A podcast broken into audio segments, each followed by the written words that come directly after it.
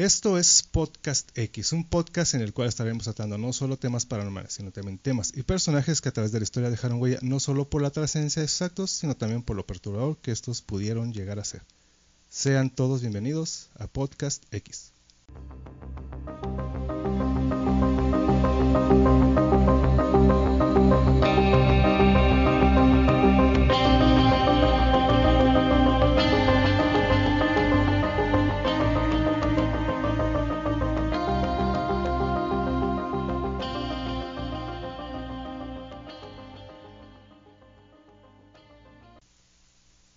tal? Están escuchando el episodio número 17 de este su podcast X. Los saludan, pues ya se la saben.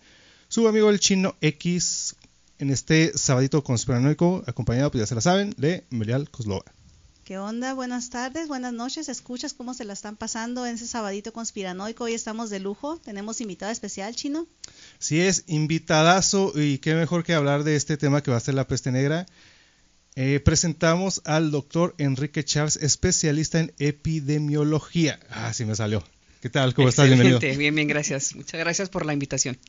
Un gustazo, Doc, que estén aquí con nosotros. Gustazo, y qué mejor que estoy eh, rodeado de un talentazo aquí en Ciudad Juárez, eh, especialistas, médicos.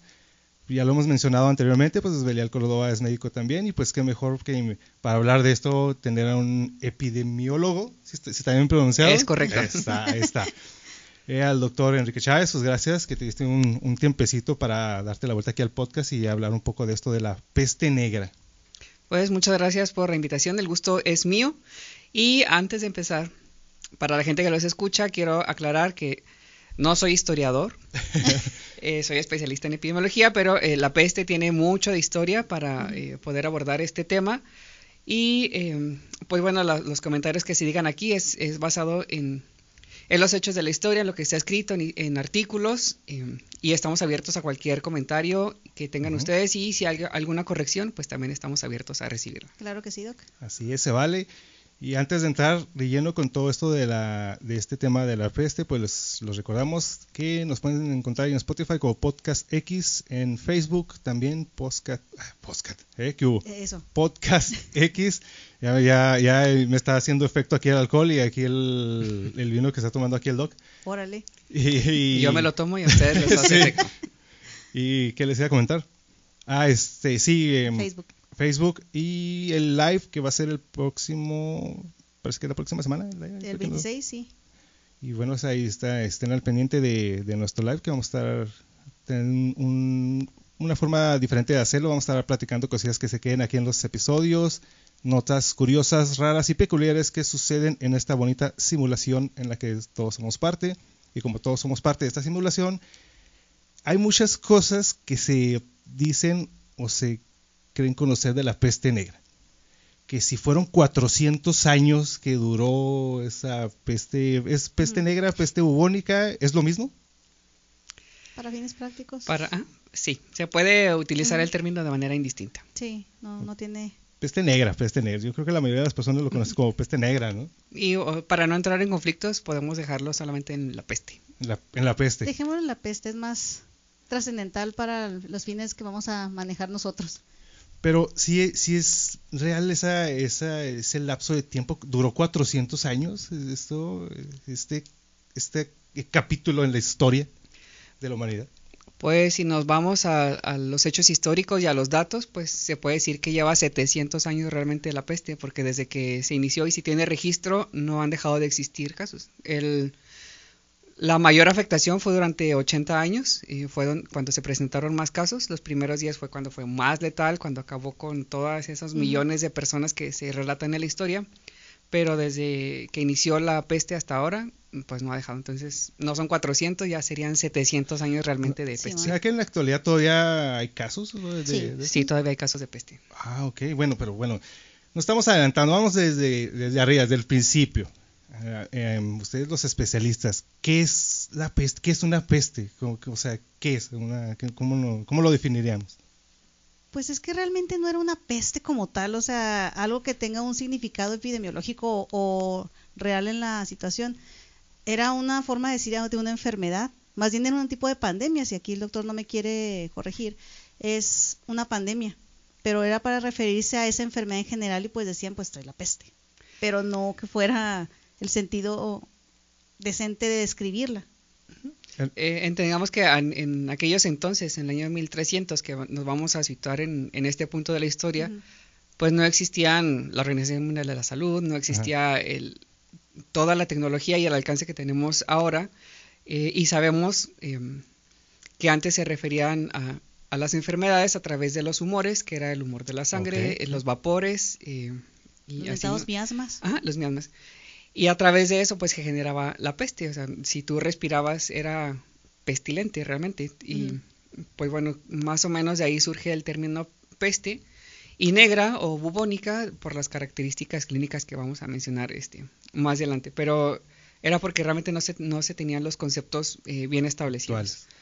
Y hablando de conceptos, pues eh, antes de empezar, uh -huh. para ver por qué se considera esto como una pandemia, y es, ahorita que estamos en medio de una pandemia que es la pandemia del COVID. sí. que, al, que, al, parecer a todo el mundo se le olvidó, ¿eh? porque ya están muy relajados todos. Eh, pues el primer, la primera definición eh, sería como el brote, uh -huh. que un brote vendría siendo como lo más pequeño, lo más mínimo, que es la presencia de uno o dos casos que tengan asociación en tiempo, lugar y persona. Uh -huh. Eh, se habla de dos casos cuando es una enfermedad que ya conocemos, por ejemplo una gripe, necesitamos dos casos de gripe para que sea un brote. En el caso particular de COVID, en este uh -huh. tiempo, la presencia de un solo caso nuevo en un lugar donde no existía uh -huh. ya se considera brote. Entonces, okay. brote okay. es la presencia de uno o dos casos de, de una enfermedad. Así es. De ahí brincamos entonces a, eh, bueno, y, y tenemos el, la, que es una enfermedad emergente o reemergente. Emergente cuando es nueva, uh -huh. en caso de COVID. Sí. 1300, emergente nueva, la peste bubónica, uh -huh. peste negra. Uh -huh. Y una reemergente es una eh, enfermedad que ya existía y que, o, que, se tenía controlada y que vuelve a, a proliferar. La incidencia son la presencia de casos nuevos. La prevalencia es el total de los casos nuevos más los que ya están existentes y así podemos ir sumando la cantidad de, de gente infectada tenemos la exposición, que es el contacto con el agente infeccioso. Tenemos una fuente de infección que, pues, para fines prácticos de la peste bubónica, la fuente de infección sería el, las ratas y las pulgas que se, uh -huh. que se contemplan uh -huh. ahí. Y el huésped final seríamos los humanos, que fueron los que terminaron muriendo. Tenemos un periodo de incubación que es muy importante para la uh -huh. peste, que es el periodo en el que tú te expones a un agente y desarrolla su enfermedad. Uh -huh. okay. Y luego tenemos el periodo de la enfermedad. Y durante el periodo de, de um, incubación y de enfermedad, pues tenemos un periodo infeccioso. Porque el paciente eh, infecta desde que está en incubación y mientras está enfermo. Uh -huh. Y luego tenemos una epidemia que vendría siendo como la consolidación de brotes pequeños. Y ya eh, pues se hace como un brote masivo, entonces ya lo, man, lo se maneja o cambia el concepto a una epidemia. Okay. Ahora, el, una epidemia puede traspasar países y para declararlo una pandemia, que luego existía aquí esta eh, confusión o enojo a, con la organización con la organización mundial de la salud por qué no declaran una pandemia cuando ya está presente en todos los países bueno una de las características sí, de las enfermedades, que es que sí estén en, en, diferentes países o en diferentes continentes, pero mucho tiene que ver la magnitud, la trascendencia y el impacto de la enfermedad. Entonces podemos tener enfermedades muy leves que mm. no nos causan tanto y se puede quedar como una epidemia que sí traspasa fronteras, pero una pandemia ya tenemos cosas más involucradas y, como dinero lo, y uh -huh. todo lo que pasó con COVID, de, uh -huh. el cierre de fronteras y demás. Entonces, situándonos en el año de 1300, pues fue una enfermedad que atacó a millones de personas, que traspasó fronteras, que estuvo presente en varios continentes y que tuvo un impacto muy grande en economía, en, en la agricultura y en, pues, en, en destrozó el feudo, destrozó sí. todo lo sí. que se conocía en el sí. 1300, ¿no? Y se aumentaron incluso los valores de, de trigo y cebada. Era, se elevaron al por mayor, la gente cayó en una crisis económica muy bárbara. Y, y todo por por la pulga de, de, la rata. Es la, es la, fue la fuente de, ¿cómo se le podemos llamar? Fue, es el origen de, es, es como se menciona lo, lo, del COVID, que por el que el, el murciélago, ah, porque comió el murciélago. Entonces el, era porque la pulga la traía la rata y de alguna forma le picó a un humano y de ahí se origina todo esto o cómo se podría considerar que, Aparent, originó aparentemente es el, el, origen de la infección mm, siempre cuando hablamos de peste todo se centra en, en Europa. Pero hay que remontarnos unos poquitos años atrás em, y aquí traigo exactamente las fechas. El está registrado también en la historia que en, los, en el año 1300 la Tierra pasaba por una miniera de hielo. Sí. Entonces se cree que, que estas, estos roedores, no necesariamente ratas, en algunos eh, textos podemos tener malinterpretación de las palabras como se utilizaban antes. Vamos a hablar de roedores. Mm, se cree que por esta miniera de hielo, todos los roedores que vivían en la parte norte de las praderas y de del imperio mongol, de Rusia, de China, toda la parte norte, pues bajaron hacia la parte sur de, China y que en ese momento estaba controlado por el imperio mongol. Y pues sí, ahí, ahí fue eh, en el año 1300, 1331, pues el imperio Yuan mongol fueron los primeros que registraron los casos de peste. Casualmente, pues en este tiempo también estaba en boga la ruta de la seda.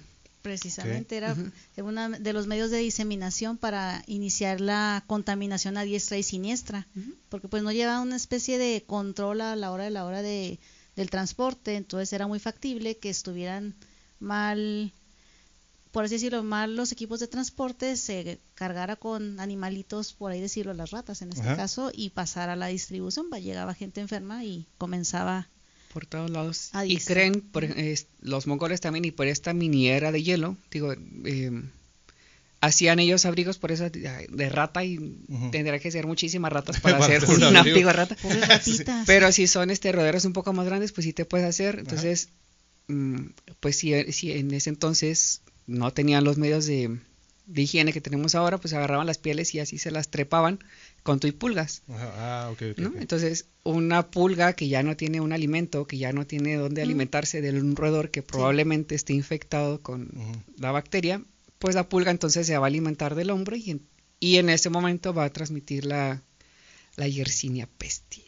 Que es el causante original de eso. O sea, está dentro de la pulga, pasa a los roedores, así viceversa, hasta que termina con el, el humano.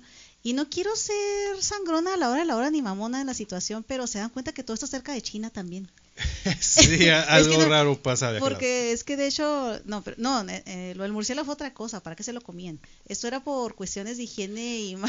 Eh, fue como que algo accidental, algo así como, o sea, pues... O sea, pues la pulga ya había ahí como que su huésped, ¿no? O sea, tenía ahí como que una simbiosis entre la rata pulga y pues ya brincó de alguna forma ya al humano y desde el humano pues ya vivía que, mira, ahorita vamos a, a, llevar la historia.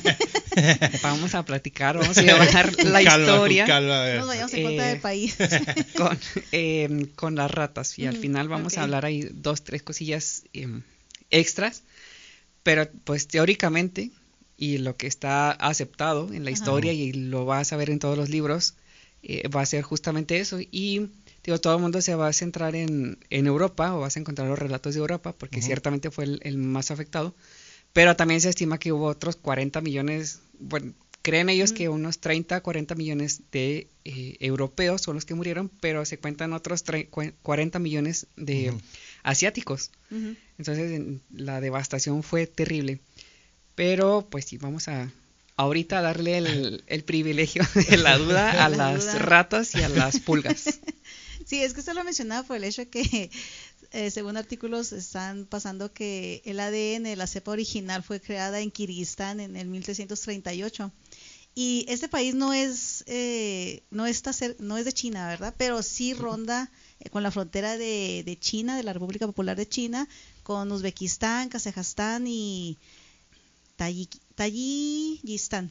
O sea, al fin y al cabo viene de ese de ese lado, que es donde los centran todos los estudios, no que quiera yo irme a las patas contra, contra ese lugar. En la actualidad se sigue buscando como que el origen, ¿no? O sea, ¿qué, pasó, no? Sí. O sea, fue hace mucho tiempo, pero se sigue buscando. tanto afectó que hasta la fecha se sigue estudiando y se siguen descubriendo cosas nuevas que, que pues es lo que vamos a platicar ahorita. Y, sí.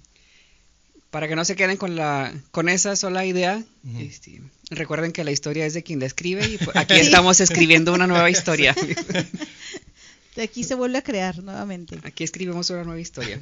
Pero bueno, pa- pum, pasa todo eso, eh, se empieza a propagar eh, la, la enfermedad o pandemia. Es una pandemia, fue una pandemia. Fue una ¿no? pandemia. Entonces, es que lo, lo veo uno desde el punto de vista, bueno, yo- no soy médico y lo, lo veo uno a través de, de la historia o cosas que, que ves. Ustedes como médicos, eh, pregunta, ahora sí que pregunta por ustedes, dentro de la, la carrera de medicina y todo lo, lo- lo que ustedes han estudiado, llega un punto donde, por decir, se ponen a, a analizar como que pasó la, la- esto de la peste negra. No, no así como que una clase, pero sí lo- como un ejemplo. Vamos a ver, sí, Es que es como un en- tema dentro. A mí me Ajá. lo dieron en la clase de epidemiología precisamente. Sí, sí, les Sí, dicen, lo estudiamos. Sí. sí, les dicen así como que hoy vamos a estudiar esto y eh, ustedes.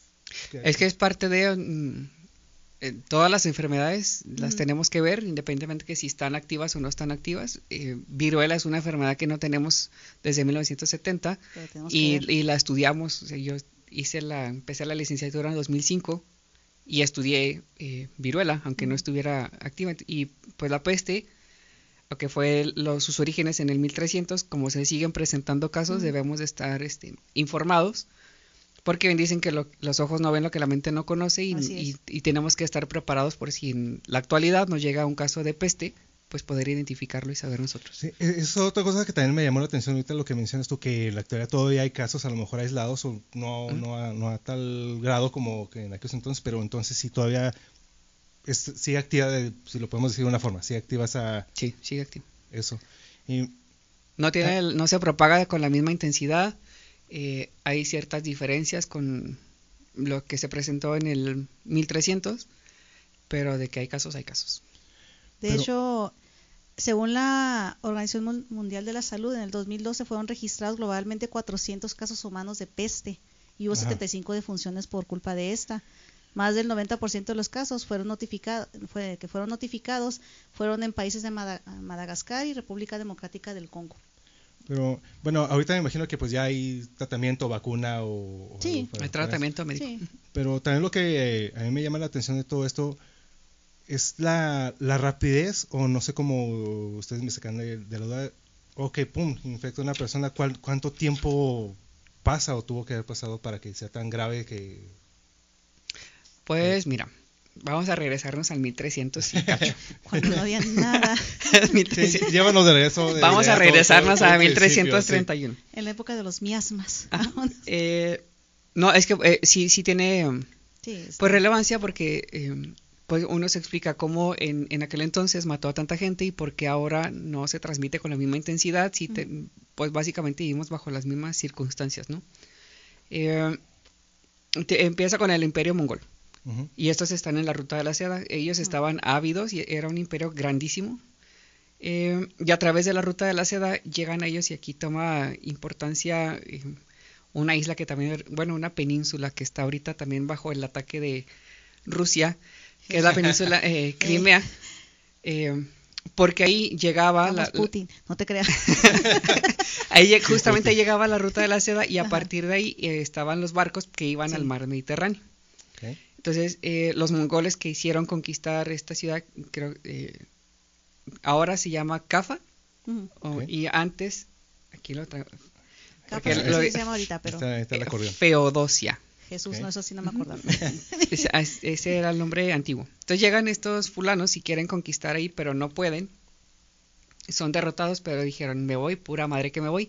Llevaban a gente enferma de ahí, y entonces lo que hicieron ellos con sus catapultas fue aventar a los cadáveres. Oh, sí, hoy es cierto. Sí, sí, sí, Catapultaban fue- cadáveres, catapultaron sí. sus Eh, cadáveres. Estuvo muy brutal utilizarlo como arma, ¿no? Vamos a infectar, no, no tenemos nada. no Pues sé, se puede considerar como una de las primeras guerras biológicas en, en la Un historia. arma biológica. Eran los pioneros de las armas biológicas. Bueno, ¿no? Cárgate un güey en la catapulta, Sí, sí, no sí, y vamos a aventárselo, ¿no? O sea, eso estuvo muy, muy hardcore. Los avientan y por su- la, la gente de, de esa ciudad, de Feodosia en aquel Feodosia. entonces, casi ahora, eh, pues se enferman y lo que hacen es que huyen. Estos eh, fulanos que estaban ahí, déjame te digo exactamente, en aquí los traigo puestos, eh, um, eran genoveses. Eran genoveses. Ok. De Génova, como tal, Sí. Italia. Entonces, y, y casualmente Italia también ahora en COVID fue uno de los que más se madrió. Sí, ¿no? Entonces China e Italia ahí están Ajá. presentes en todas Van partes. de la mano estos. Pobres. Eh, entonces, bueno, se van a, eh, eran genoveses, se suben a sus barcos, eh, van ah, y empiezan a llegar a, al- las primeras ciudades. Mira, según la historia, ¿eh? Llegan a Cons- Constantinopla, eh, pasan por Alejandría también y terminan en Italia. Previo a que llegaran a los primeros puertos de Italia, pues la gente no sabía que iban enfermas. Cuando ya llegaron a Crimea, ya sabía, ya se había corrido la voz. Eh, y entonces bajan, teóricamente, al aventar los cuerpos a esta ciudad, se esperaba también que las ratas se enfermaran. eh, avientan pieles, o sea, avientan todo y Ajá. pues todo el mundo se infecta, ¿no? Tanto personas como los animales y todo el mundo. Se suben a los barcos, a los barcos se suben las ratas, se suben humanos y se sube todo el mundo y se llevan enfermedad y la empiezan a, Sí. a trasladar. Eh, se supone, o se, se habla pues, de un periodo de incubación eh, de hasta 21 días. Entonces, eh, como le mencioné ahorita los conceptos iniciales, pues tenemos ese periodo de incubación, la persona ya infecta. Entonces, sí. tú no, tú estás en periodo de incubación, pero no sabes que estás enfermo, no sabes que tienes la enfermedad y, y estás infectando a más personas. Sí. Se estima, eh, según la gente muy estudiada, que en aquellos entonces eh, la, la peste tenía una velocidad de propagación de 8 kilómetros por día. Ay, Jesús. Por día. Ajá, sí. Ahorita son 20 kilómetros por año. Bueno. Está Ah. más o menos dentro de lo que cabe decente. Está, está- De, de, de persona a persona era, era, era como, o sea, por, por el aire, así como se, como un ejemplo con lo, con lo del, pasaba con el COVID, ¿no? Que por, porque andaba ahí por el, por eso del cubrebocas, que andaban ahí volando. En la, en la peste era igual, o sea, o cómo, cómo se transmitía, por el simple hecho de, de estar cerca y de alguna forma, ¿cómo se lo transmitías? De, de persona Ah. a persona. Pues de persona a persona, según lo- la situación, primero que nada hay que ver las tres variantes. Está la bubónica, la septicémica y la pulmonar. Si nos vamos a, la, a lo que es la septicémica, menos te- tú tendrías que estar directamente en contacto con los fluidos de la persona para poder contagiarse. Donde sí es por las gotitas, eh, estas que eh, a- al hablar uno, por eso el uso del cubrebocas, al estar hablando era la neumónica, que era una de las eh, afecciones más más gachas porque era la que tenía hasta el momento creo hasta el momento tiene la mayor tasa de letalidad ahorita y es es así inhalabas el ahora sí que el miasma de la otra persona Sí. y órale te, te contagiabas. Entonces sí podría ser de persona a persona. Pero como se dice es por la falta de higiene el hacinamiento donde estaban con- como dice el doctor ahorita que estaban precisamente en un barco imagínate con Sí, pulgas ratas y todo el asunto era obvio que te iba a brincar una pulga te iba a morder y te iba a contagiar. Pues es, es la teoría, ¿no? Eh, Ujú. Finalmente, si, si nos vamos a los relatos, yo quiero creer, esta sí es una opinión mía mu- muy, propia, que se presentaban al mismo tiempo todas porque, Sí, o sea, le ponen el nombre de una peste bubónica por los bubones justamente. sí. Eh, casualmente, sí, eh, y hasta en la actualidad, las pulgas, las garrapatas, eh, van a buscar lugares calientes y que sean accesibles a vasos sanguíneos, y eso es en los pliegues. El- los bubones, específicamente de la peste bubónica, los iniciales son en las ingles. Entonces, la, pulga tampoco es tonta, va a buscar este un lugar y, y el mejor lugar para ella poder morder y alimentarse de, de la sangre, pues es en las ingles y es en donde se reportan los bubones. Y también hay en las axilas y en, el- y en el cuello, pero pues ya pueden ser por una manifestación sistémica de la enfermedad. Le ponen peste negra y vamos a la septicemia, porque cuando es Sí. una eh, septicemia por peste, da áreas de necrosis en, en todo el cuerpo y entonces por eso le llaman peste negra. Sí. Y en la bubónica, en, el- perdón, en la peste eh, pul- pulmonar, en la manifestación pulmonar, hay, y ju- junto con la septicémica, pues hay hemorragias y se habla y se relata en, en todas partes de que el paciente tiene bubones, tiene manchas negras en el cuerpo y tose sangre. Entonces, desde ese análisis, para mi perspectiva, se presentaba... Ahorita, ahorita lo podemos eh, diferenciar y, y- y tenemos presentaciones distintas, pero en aquel entonces yo creo que era, era parejo, agarraba parejo, por eso la gente se moría. Entonces, De- eh, no, de hecho, para los escuchas, los que no sepan qué son los bubones, son los ganglios que tenemos en las regiones de, de nuestro cuerpo. Pueden aparecer en el cuello, axilas, principalmente en las ingles, y son del tamaño, a la, la literatura los describe como el tamaño del huevo de gallina, du- duros al tacto, bueno, no duros, firmes al tacto, que podrían llegar a abrirse de tanto que se reproducía la. Yersinia pestis dentro de los bubones y podrían secretar situaciones ahí, pues Sí. asquerosas. asquerosas y purulentas medio raras. Y lo que dijo el doctor de la necrosis es precisamente que las partes ya no están irrigadas y pues se presentaban principalmente en la nariz, en las orejas y en las manos, llegando a ver este incluso amputaciones de esas partes. Primero se ponían negras precisamente, por eso lo, de- lo que decía el doctor de la, de la peste negra.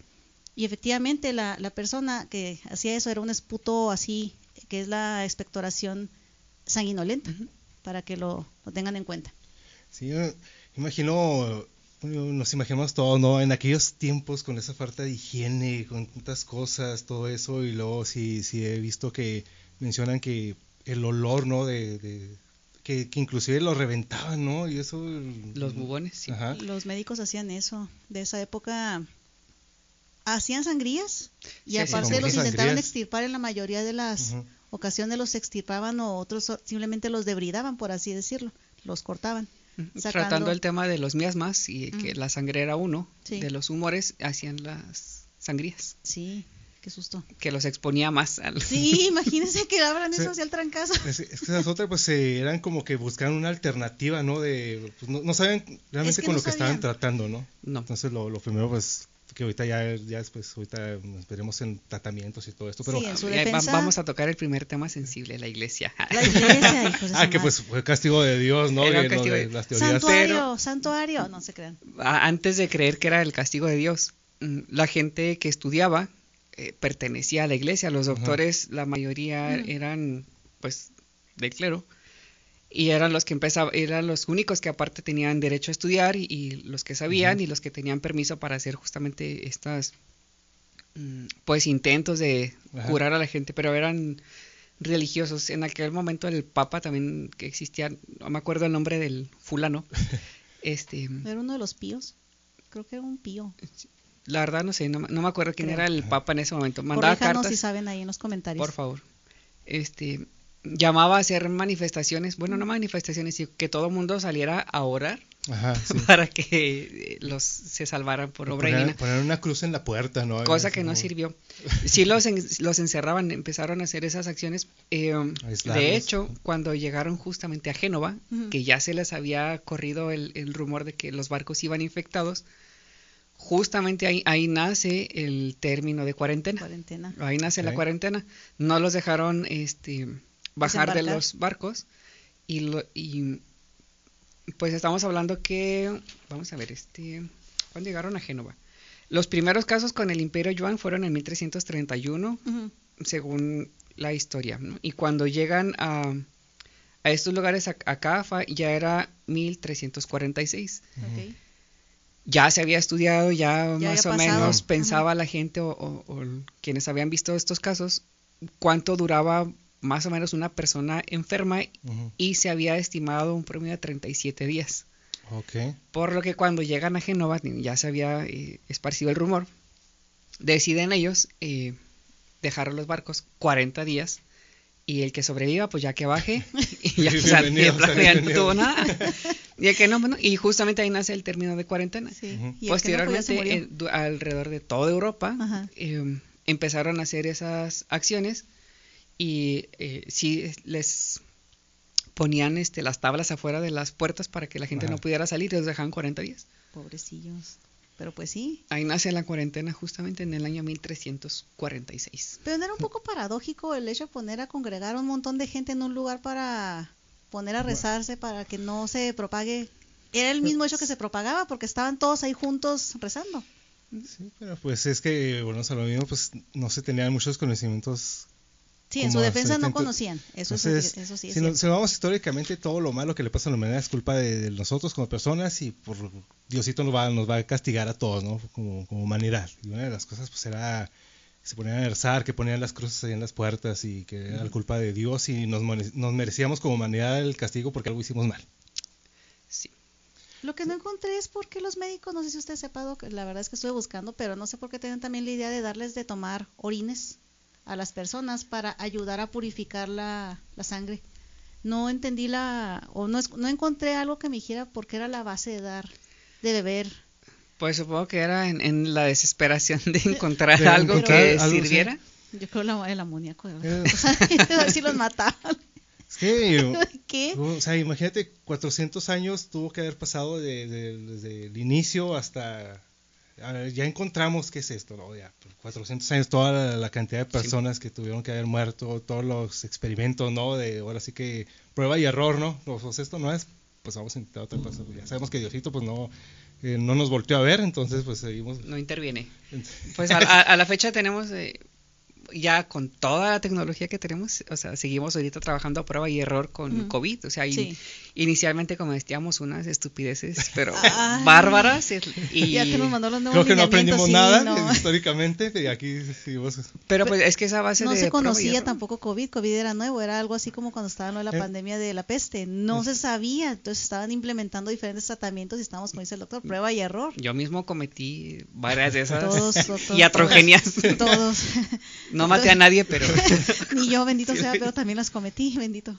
Entonces, eh, y así, ah, Entonces, i- imaginémonos, o sea, todo en, eso, en todo ese tiempo, ¿no? Toda la gente que se fue, todo lo que de alguna forma hicieron experimentos y ya llegan otros nuevos médicos y a ver, esto les falló esto, vamos a intentar esto. Es que se me hace, no sé, demasiado tiempo. Eh, bueno, pues estamos hablando de una época, pues, que no había pues, prácticamente nada, ver- ¿verdad? Entonces, entra, no sé si quieran hablarlo de los cuando entran los trajes, cuando empiezan los los tratamientos que pasa en un lapso de que ok, ya, ya está aquí, ya sabemos cuando, cuando se llega el momento, ya sabemos qué es, ya sabemos qué, qué es lo que está pasando. eh, Pues lo de los trajes era, se está refiriendo, me imagino que a las máscaras y todo esto acá bien, Ajá, que se ven acá bien darks, acá bien se, ve bien chido, yo sí me quería poner así está mi, muy padre. Sí, yo me quería vestir así para lo de la COVID, pero me mandaron al chorizo mis jefes y compañeros y claro que pues decidí pues no, ¿verdad? Pero yo lo quería hacer. Entonces, les traigo aquí un Ana, ahorita hablando de eso de los trajes y un poco de conspiración y todo esto. El traje, dice aquí, la gente que se dedica a estudiar esto, que hasta el, hasta el siglo XVII, el primer brote de la peste negra o peste bubónica llega a Europa y África en el año 1346 a través de la ruta de seda, pues ya lo que ustedes están comentando. El traje de médico con máscara de pico se suele relacionar con esta enfermedad. Lo cierto es que no se tiene constancia de que fuera utilizado en ninguna parte del mundo hasta tres siglos después de la primera oleada de muerte negra. Correcto. La primera mención que se tiene de este peculiar traje data alrededor de 1630 en un documento de Charles de Lorme. Lorme, no Sí, es un médico. Ajá.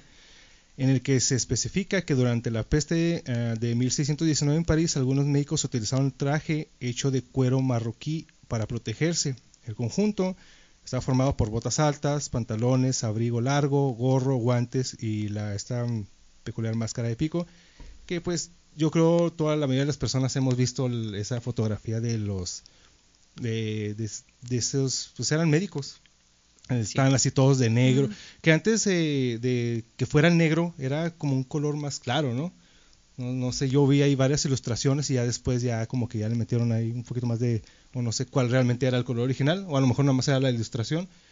Pero Charles Delorme está vestido de, eh, de un color claro, por así decirlo, pero como dice el doctor, en esta parte sí es cierto, la mayoría eran clérigos o estaban acercados a la, a la iglesia. Entonces, por lo, por lo regular, sus trajes normalmente eran, ajá, Eran claros, pues. Ajá.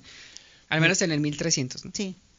Entonces, eh, viendo ya las imágenes, o sea, se ve, se ve impresionante ese, ese, uniforme, ¿no? Esos, sacos largos, todos de negro, guantes, el bastón, que ya dentro de todo esto, eh, eh, pues aquí este, Belial me, ha ido explicando cuál era la finalidad de cada cosa que utilizaban, ¿verdad? porque pues, eso que el pico, que de repente uno que no sabe tanto esto de medicina y históricamente mucho menos, pues lo ve uno y lo, no, se ve acá bien mamalón, ¿no? El, todo de negro, y luego acá con su bastón y sombrero, pero todo tenía un porqué. Pues que el, el origen del pico como tal tenía que tener 15 centímetros de largo, unos agujeros para poder respirar, pero tenía un montón de hierbas que iban Sí, hasta mirra, florecitas. miel, flores, etcétera. Hasta había polvo de víbora molida ahí precisamente para ayudar a evitar que, que entrara la Era un enfermedad. pico de azúcar, flores y muchos colores. Y muchos colores. Esa fue la combinación, no se crean.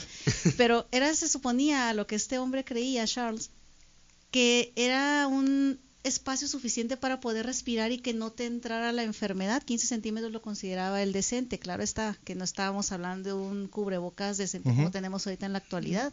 Era un vil pico hecho de piel con un montón de florecitas Es- adentro. Esa era mi otra pregunta. Entonces no funcionaba eso. No, claro que no. Era más para mitigar el olor de la muerte, de, de todo lo que Ujú. sabe, más que para protegerte. Sí. Ahorita en la actualidad esos 15 centímetros le pusimos un cero y es un metro y medio de distancia. Sí. Sana distancia, por favor.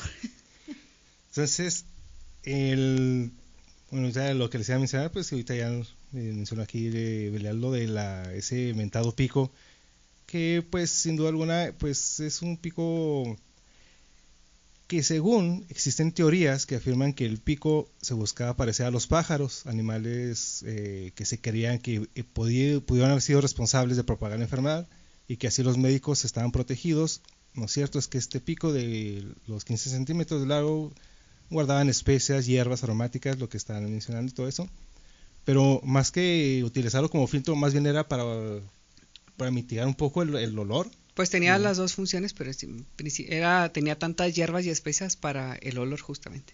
Entonces, eh, eh, es lo que pone a pensar entonces, ¿cómo, cómo, el cómo era el ambiente, no? O sea, ¿a qué olería? Es una, por lo que yo eh, me puse a leer, pues es, de por sí, imagínate estar ahí con el paciente, ¿no? Eh, si en la actualidad, imagino que hay pacientes que, qué horror. Sí. Y, y lo menciono porque pues estoy casado con el médico y pues yo sé que, que las los, lo- los problemas que hay de repente entre las instituciones médicas por la falta de suministros y la, toda la lo que es el, estas instituciones públicas que no dan para para Y dar en todos lados. Viva. Entonces. Sí me- ¿Cómo me dijeron a mí en la última plática? la me- el mejor tratamiento es el que tenemos en farmacia. Chinguense. Ah, la... sí, imagínense si en no la- voy a decir nombres. En la actualidad no hay no hay eso de- esos lugares adecuados para ciertos pacientes, ciertos ciertos casos. Ahí imagi- vamos a imaginarnos en aquellos entonces estaba no, no, algo Es que no sé cómo escribir el olor y ni, ni he estado cerca de una persona con peste, ni mucho menos esas etapas de hacinamiento situaciones de pobre higiene, ¿verdad? Pero yo lo asemejo, no sé, Doc, usted, con un pie diabético. Creo que aquí Chino nunca ha olido uno de esas cosas y es una Y cosa. espero que no lo huela. Y espero No, que no, no. lo huela porque no. ay, no te- por eso te menciono ¿no? que de o repente un me menciona es que una cosa también. mm, de no. repente menciona Delicious. así Sí. Belial de ciertas cosas y digo, no, uy, qué, qué- qué Yo horror, quiero ¿no? pensar que a lo mejor así era el olor así de impresionante en esos momentos, ¿no? No estoy. Sí, pero bueno, ahí a mí me gusta mucho ver este series y películas que están ambientadas en aquella época, porque si te fijas la gente actúa con mucha naturalidad. Y algo similar supongo que sucedía en aquel entonces. Estaban tan acostumbrados a los malos olores porque no había drenajes, de hecho, gracias a la peste empiezan los primeros drenajes. eh, o sea, la convivencia que se tenía no hacía posible, al menos en el año 1300, poder diferenciar de un alguien putrefacto o con eso, con lo que con los olores que ya existían en el ambiente. Bueno Y comí. justamente hasta los años eh, 1600 con este médico francés eh, Charles de El orm. Lelorme, ajá, ya todo era más fancy, ya existían los perfumes y ya existía Sí. todo esto, entonces ya se podía mitigar un poco los olores y se podía diferenciar más. Pero pues en el 1300 pues supongo que no, entonces no sé a qué olería y cómo estaba la gente acostumbrada a esos malos olores que no lo percibía. Jesús del huerto, diría mi papá. Pues estamos hablando de, no sé, miles de personas, cuerpos y que simplemente caían muertos y era recogerlos y no sé, aventarlos, no sé, a alguna fosa común y luego ya después como que fueron aprendiendo y iban quemando los cuerpos, quemaban las pertenencias, porque más o menos ya empezaron como que a identificar, ¿no? Por dónde, por dónde era eso y qué hacer. sí, eh, identificar la cuarentena. Eh, la gente, ah, pues volviendo un poquito, era eh, una miniera de hielo. se, pues sí, por el frío se quemaron algunos cultivos. La gente estaba desnutrida. Era, hacía frío eran más propensos a que se enfermaran también. O sea, hay que ver las condiciones en las que vivían. Sí, también la situación inmunológica de la persona no, en las condiciones que vivían, pues no era exactamente la más óptima en la, en la mayoría de las personas, principalmente aquellas que no pertenecían al feudo como tal, que eran las más segregadas. Sí, entonces, eh, pues era la minera y hielo, sin comida. Y luego con la peste encima, pues obviamente iba, a afectar. Y la gente eh, empezó a migrar gran error, la gente emigró a las ciudades, se fueron del campo y migraron a las ciudades. Y, en las ciudades se concentraba este, todo. Entonces se, estima o se habla a través de la historia que fueron aproximadamente entre 30 a 40 millones de personas que fallecieron en Europa, casi eso representaba más o menos a un tercio, casi la mitad de la población, según los registros que se tenían de 80 millones en esos años.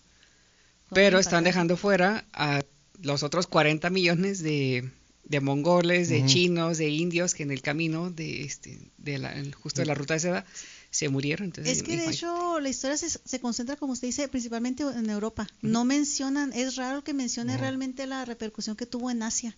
Es todo el mundo se centra en Europa y dicen la peste y se está imaginando toda la región europea. Nadie se va al continente asiático. Y, y, es una cifra, pues ahora sí, no, sé si es tentativa porque no había un censo así tal cual te dijera, ¿no? A lo mejor pudo haber sido inclusive hasta más, ¿no? Es, eh, es estimada, la iglesia era la que tenía el poder y la iglesia tenía el registro pues de los bautismos y todas esas cosas que hace la iglesia. Y más o menos a través de eso, se, por eso se, se habla de estimaciones de 80 millones de personas que vivían en Europa en ese momento y entre 30 y 40 millones de personas que fallecieron y le tomó 200 años a todo el continente europeo recobrar o volver a tener esa ah, población de 80 millones. 200 años. Pero pues que la gente se reproduce también como, como conejos, ¿verdad? También como que no tiene otra cosa que hacer más que repoblar, ¿no? Entonces... Métodos de planificación familiar, por cierto. Ahora sí como, como conspiranoico. Si no se llega a controlar, ¿pudo haber erradicado a la población mundial? No puede llegar así un plano Siempre de... debe de haber un punto de, quiebre donde de fuerza lo tuvieron que... Sí. Ah, pues al inicio, y mira, los virus y las bacterias no son tontos tampoco. Exactamente. la finalidad de un virus y una bacteria es reproducirse.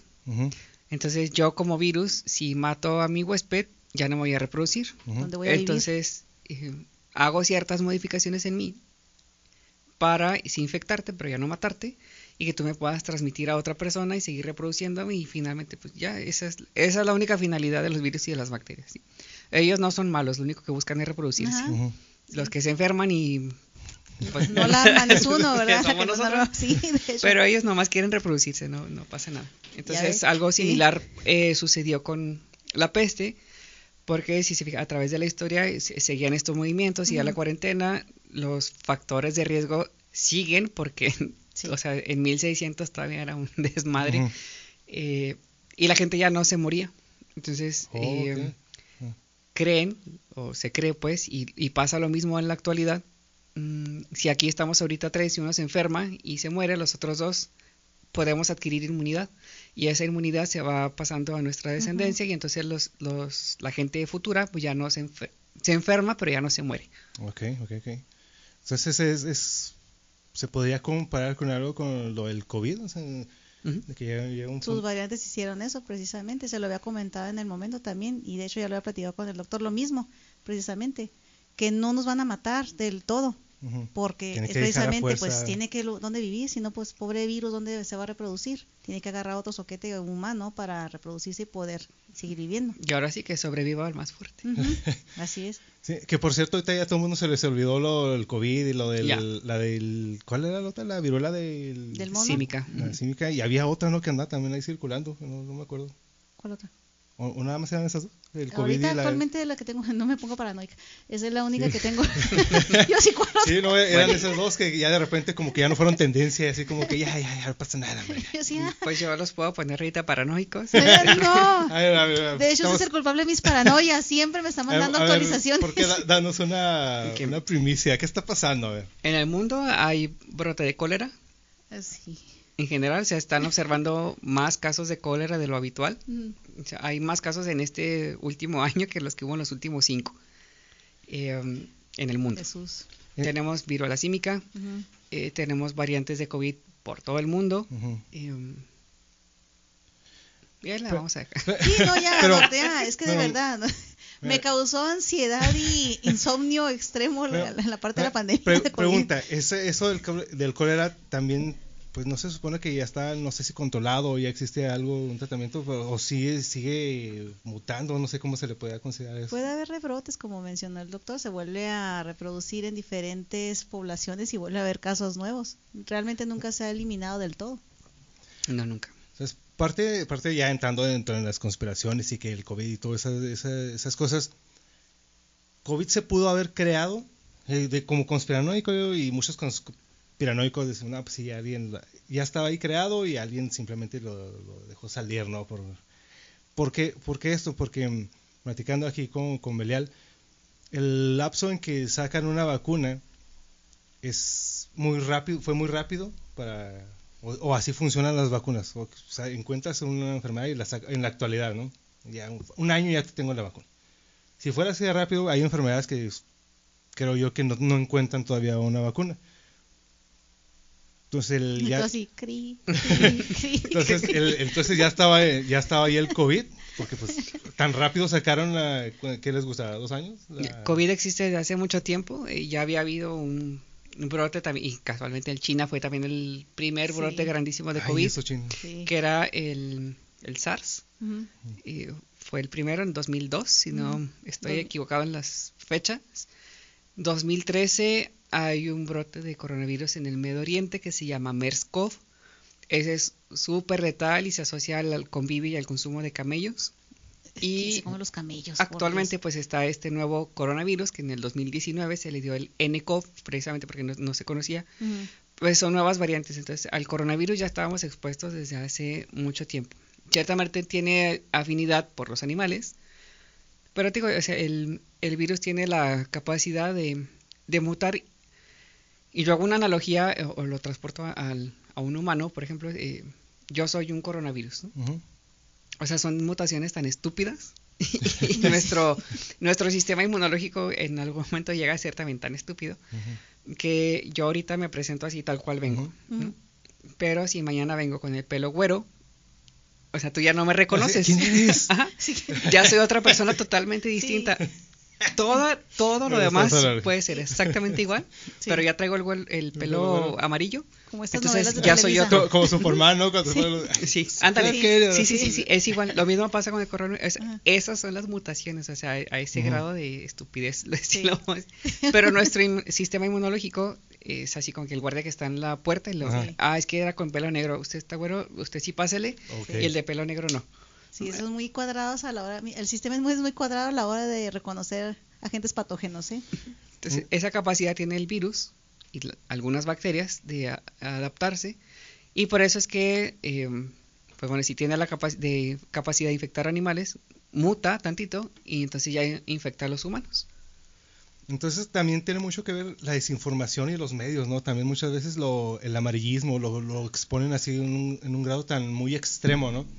O sea, usted- ustedes que como este, personas expertas y que conocen todo eso, pues, sí, esto ya, ya existía, pero a veces lo ponen, no sé, la desinformación, los medios te lo ponen así como que no, esto es nuevo y uh, no te lo ponen así a un grado que también llega a la gente a, a gastar sus ahorros en papel de baño, ¿no? Entonces, pues, Es que todo eso tiene que ver con la el teléfono descompuesto que se va creando y ahorita las redes sociales como nos pueden ser un buen medio de difusión, también nos pueden jugar en contra porque llega un acá don Vergas y eh, te va a dar diarrea y tienes que comprarte el papel de baño inmediatamente y encerrar en tu casa y toda la gente ahí va.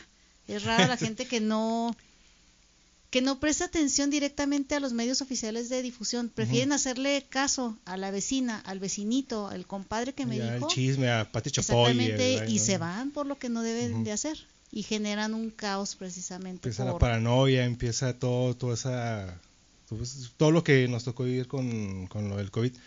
Pero volviendo a lo, de la peste negra, pues sí, sí, sí en la actualidad con los medios, la información que pues, nada más ah, es cuestión de que tú veas tu teléfono, pum, ya puedes googlear cualquier cosa, pues ya imagínense en aquellos entonces toda, todo lo, ahora sí, ustedes como médicos, todo lo que se aprendió allá y en la- y de todo lo que tuvo que haber pasado, ¿no? Todos, eh, todos esos registros de los que fueron que en aquellos entonces, imagino que sí dejaron ahí como que sus, se puede decir, sus evidencias, ¿no? Sí, pero es aquí donde, bueno, vamos a, pues no a contradecir, sino a, a cuestionar justamente eso que se escribió. Existe un, un, un, pues maestro, historiador, no sé qué, fue el fulano, en- ah, es, es ya reciente, y creo que todavía está vivo, se llama Graham, según yo es Twig. Luego para su live les mando bien el nombre para que para desenmarañar este. del fulanito este. Eh, o sea, tanto fue el, el impacto de, de la peste y, y que se presentó posteriormente otros brotes en 1866 en India y en China otra vez. Sí, Que lo volvieron a estudiar y volvieron como a sacar esas cosas del baúl y todo y se dieron cuenta de varias cosas. Entonces, eh, una de las principales es, a ver, estamos hablando y por eso insistí mucho al inicio, de una miniera de hielo. Eh, teóricamente se supone que esta enfermedad es una enfermedad subtropical.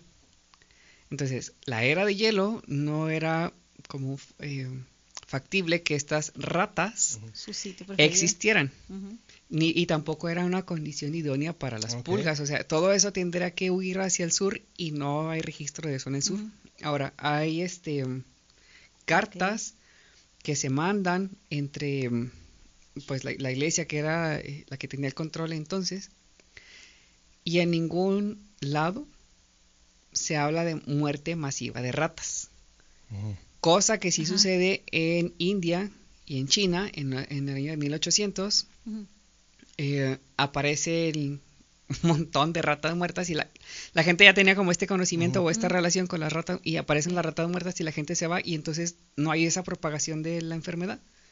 Entonces se cree, probablemente sí pudo haber sido una o dos ratas, pero por el largo periodo de incubación que tenía en la enfermedad, pues era más fácil la diseminación y justamente porque la gente s- migraba de los campos a las ciudades y entonces tenían contacto con más gente y estas manifestaciones o rezos que se hacían públicos y demás, o sea, la gente se concentraba y era más fácil que se pudiera transmitir persona a persona Sí. y tomando en cuenta que tiene una, man- una eh, presentación pulmonar, pues es más fácil.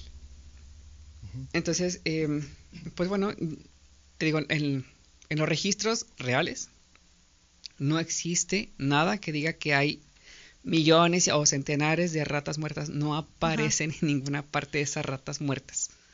En- hecho, No No. están. Entonces ahí se, se tumba o se cuestiona esa teoría de si verdaderamente se transmite por las ratas y las pulgas. Y no como ahora se transmite el COVID de persona a persona y en ese momento pues también, porque en India y China eh, pues no pasa lo mismo, o sea, tienen el contacto, aparecen las ratas India y China son los de los países más poblados del mundo, viven en hacinamiento y todo y no se presenta la enfermedad en la misma magnitud que antes, entonces Qué eh, interesante. y no se asocia a las ratas. Ajá. Válgame. Entonces, más Qué bien como que eso, ¿no? buscaron como a está echarle la culpa, ¿no? Nada más. Ah, eso, o sea, antes Ajá. el primer culpable pues era el castigo divino. Sí. eh, no, no podíamos eh, caer en esa culpa del castigo. y, Ah, pues la rata, güey. culpa a la rata. A la rata. Y entonces así se. ¿Y así la se rata creó. qué, güey? Justamente este- este maestro- ¡La rata! No, no sé qué. Justo este maestro Graham Tuwil, ahorita les, les mando bien el apellido, Ajá. eh, da las clases esta historia y los alumnos le cuestionan, güey, o sea, ¿por qué si era una miniera de hielo y no hay registros reales de ratas? Porque asumen que la rata es la que transmite la enfermedad, Ajá. entonces ahí va el- la- eh, esa cuestión y Sí, lo que queda ahora en duda. ¿no? Entonces, ¿cuál, cuál sería como Es teori- que- teoría de ustedes que, que pudo haber pasado? Es que ahorita le digo, o sea, lo que me dice el doctor es totalmente factible y es cuestionable lo que me está comentando con respecto a las teorías, porque hasta el momento la OMS y la OPS siguen sosteniendo que el reservorio principal es la pulga que infecta a la rata, la rata que va a estar cerca de nosotros. Sí, que ahorita, bueno, en lo que se estudia, porque aparte también hasta, ah, ahí te digo, mm, ay, ¿dónde está este?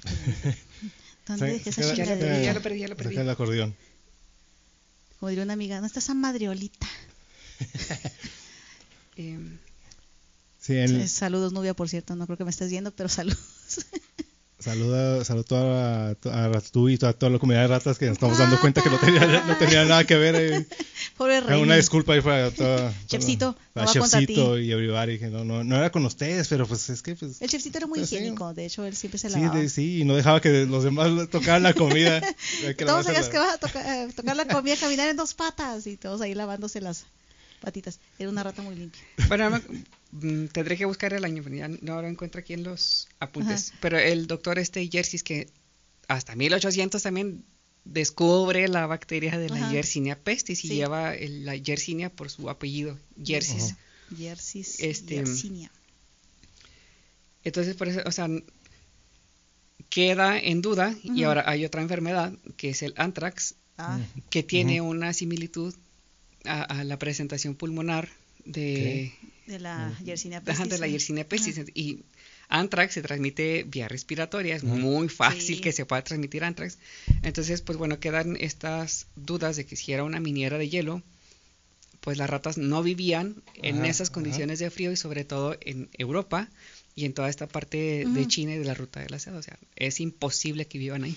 Y ahorita no, no hay así como que, no, vamos a la zona cero, por decir, no, Europa, vamos a agarrar una rata de ahí con su pulga y todo eso para hacer... Para, Sí, pues es que sí este, las han estudiado justamente en India y en China y sí, o sea, por eso se sí mantiene esa mm, pues esa publicación porque sí está en las ratas, sí es uno de los reservorios, sí están en las pulgas y si nosotros Ajá. somos el, el reservorio final y nos morimos por la enfermedad, ahorita ya no tanto como antes porque aquí ya tenemos antibióticos, pero igual en Estados Unidos, por ejemplo, se asocia a los perritos de la pradera. Sí. mm, Y aquí también tenemos en Jano, cerca de aquí de Juárez, también hay perritos de la pradera, a lo mejor y tienen, y yo jugando con ellos cuando están en mi ¡Tan, servicio tan, social. tan! Y, si- ya y los- si te fijas, esos no son ratas. Ajá, sí. No son ratas. Y también por eso dice como Ratas, hincapié al principio ardillas. que son este roedores, no ratas. Ajá.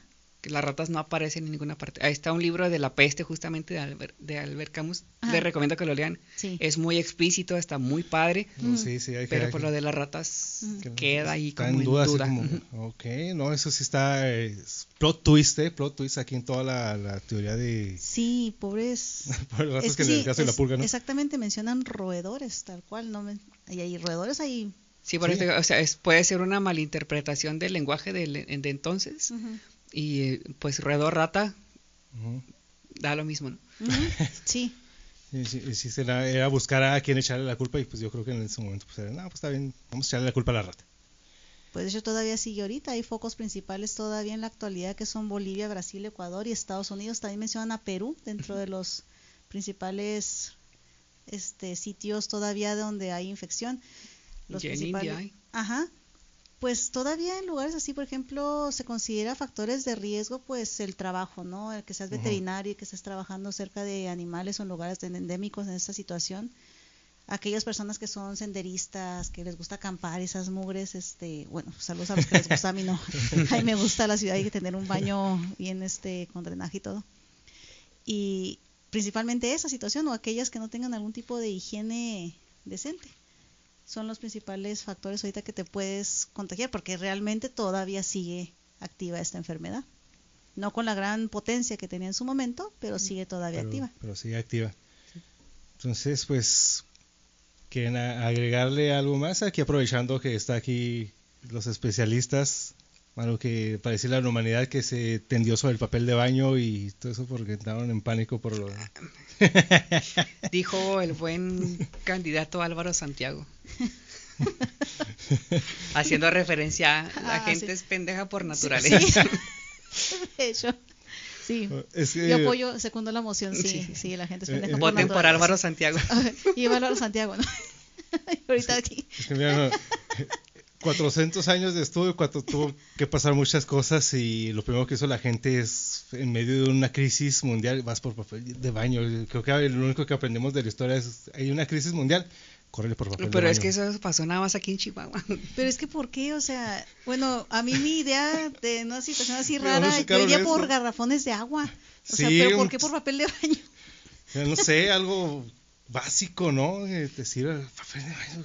Yo iría por agua. Pero pues es lo que hace la gente ya por imitación. Ajá, Eh, sí, pues la vamos a, lo mismo. a- Es otro concepto que ahorita ya está como muy moderno, Ajá. es la infodemia. Sí, ¿no? Tenemos la epidemia y ahora tenemos también la infodemia. Es un exceso de información. Ahora, sí. ¿por qué? em, y no tengo nada contra las demás profesiones, ¿no? Pero ¿por qué si tú eres un ingeniero civil tienes que estar opinando de medicina? Así es. Si no Sí. estudiaste medicina. Yo como médico que tengo que andar opinando de política o de ingeniería civil si yo no estudié no, eso. ¿no? Entonces eh, hay gente que asume roles que no les corresponde, pero casualmente y ahorita con todas las tecnologías de la información y demás, em, son líderes y mal informan y mal liderean a la Así gente es. y pues eso sucede y, y la gente mm, o que quienes no tienen estudios o, o no asimilan la- nada Las masas son ¿Mm? muy... eh, pues no sé pasa ahorita no sé si han visto la noticia de los borreguitos que están caminando en círculo Sí. Sí, sí. O sea eso es que esos animales no pasa lo mismo con nosotros no alguien eh, bosteza y todo el mundo Y todo, bosteza sí. en un lugar alguien estornuda o, o aclara la garganta y todo el mundo empieza a hacer lo mismo si tú vas a un centro comercial por mandado y ves a alguien que lleva su carrito lleno de papel, lo, también, ¿o ¿qué está pasando? ¿Qué está pasando? lo- lo- eh, tu mente no sé cómo Sí. funcione, que la gente se va por el papel y entonces ya ves que hay dos, tres con Sí. papel y toda la gente se lanza por el papel sin saber ni qué pedo. Sí, de hecho. Sin saber ni qué pedo. Sí. Ajá. Y lo hacen de manera... Es que creo que es un instinto primo- de los básicos que tienen los humanos, ¿no? El- Esos son los famosos paradigmas. Sí, pero ¿por qué? O sea, te vas... También hay que tener, o no sé si el- en ese sentido de, de urgencia que ve el ser humano, de tratar de dilucidar y decir, pues es que ¿por qué me voy por papel? Mejor me voy por agua. Sí. Y eso Sí. es lo que... Sí, muchas veces ya estás ahí en, en el refuego, puedes ver algún movimiento allá afuera, ves que están ahí echando pleito, no sabes ni por qué, pero voy a ir a Ajá, su pero madre, vas. ahí voy, voy, no sé ni por qué estoy gritando, pero pues aquí ando, ¿no? Entonces empieza la histeria, la- los colectivos, empiezan todos ahí, ¿no? Entonces, Sí, es una tontería. pues, Ves a una casa quemándose y en vez de correr para el otro lado, vas a la casa que se está quemando, güey, o sea, corre para el otro lado. ¿Qué te Sí, pasa? de hecho, así era mi hermana de chiquito, me acuerdo que nos llevaba Patricia, desgraciada. Se estaba quemando una maquila y nos llevaba, nos subía todos a la camioneta. Órale, vamos a ver qué está pasando. Güey, pues ¿para qué vas si se está quemando el, el lugar? hay que estar ahí en, bueno. prim- en primera fila, ¿no? Para ver qué Sí, está vamos pasando. a ver qué pasa. Pues, sí, sí. Álvaro Santiago para presidente. La gente es Santiago, pendeja sí. por naturaleza.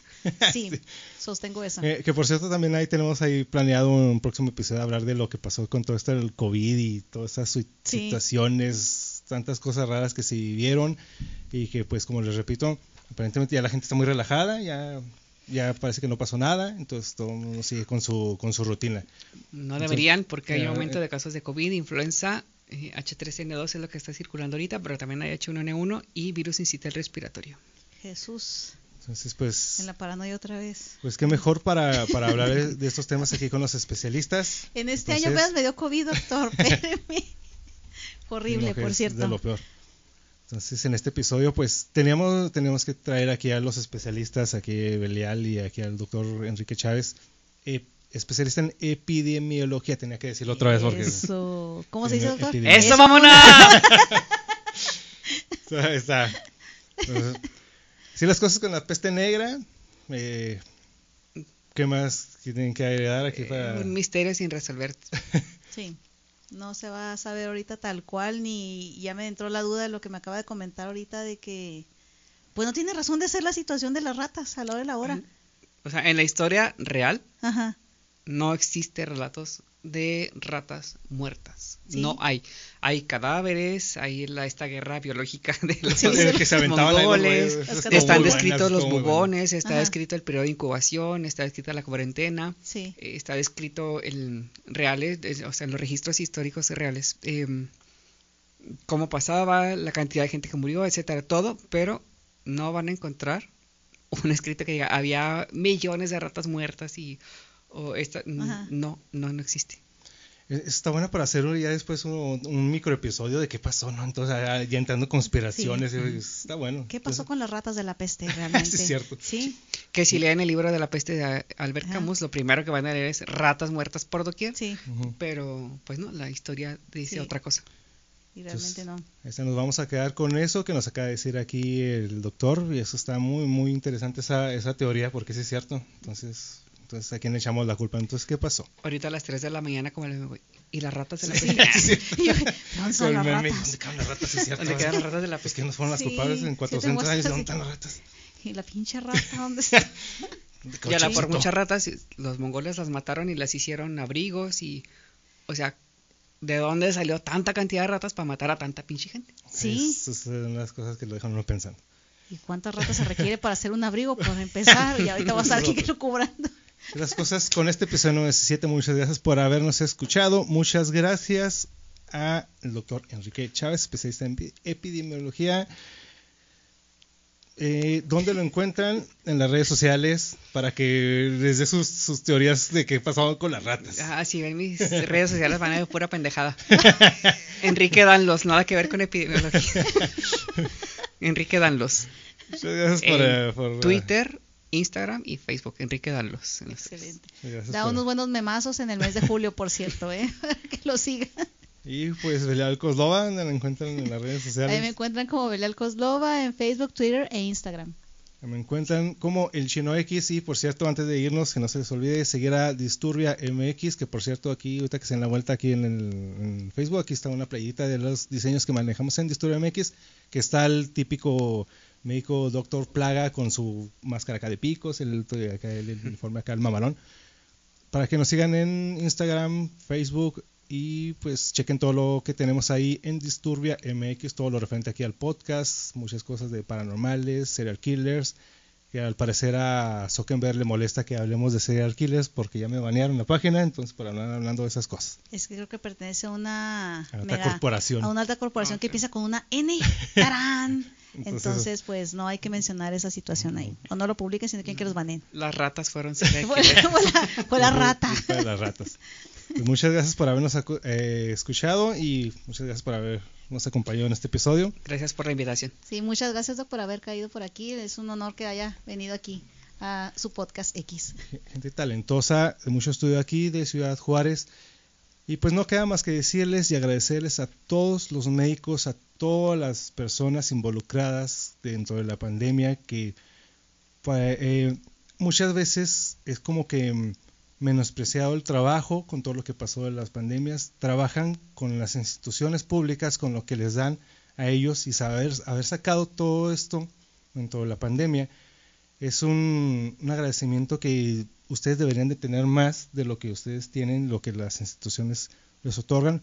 Muy mal distribuidos la- las prestaciones porque ustedes son de las personas que deberían estar primero antes de que todos los demás. El Muy chino para el contrato colectivo de trabajo. Mira, yo, yo soy yo soy yo soy ingeniero industrial, pero también me doy cuenta que las prioridades deberían sido siempre. Para mí la distribución de cómo se hizo todo esto estuvo totalmente mal. Y no y, y lo digo desde el punto de vista de logística y todo esto y porque ustedes son los que están ahí en el frente de, Luego hablamos de política. de, de Sí, batallas. sí, sí. sí, lo- Y para no ser a la larga, muchas Pero Álvaro gracias. Santiago. Voten por Álvaro Santiago. Un saludo a todos los médicos y todas las personas involucradas en todo esto. Muchas, muchas gracias. Merecen mucho más reconocimiento del que tienen. Esperemos que las personas que estén involucradas y más arriba de los niveles les den el reconocimiento a todos los médicos que sacaron adelante el país. Yo soy el Chino X diciéndoles gracias por escucharnos. Nos escuchamos en el próximo episodio. Esto fue Podcast X. Chaito. Gracias. Hell Satan.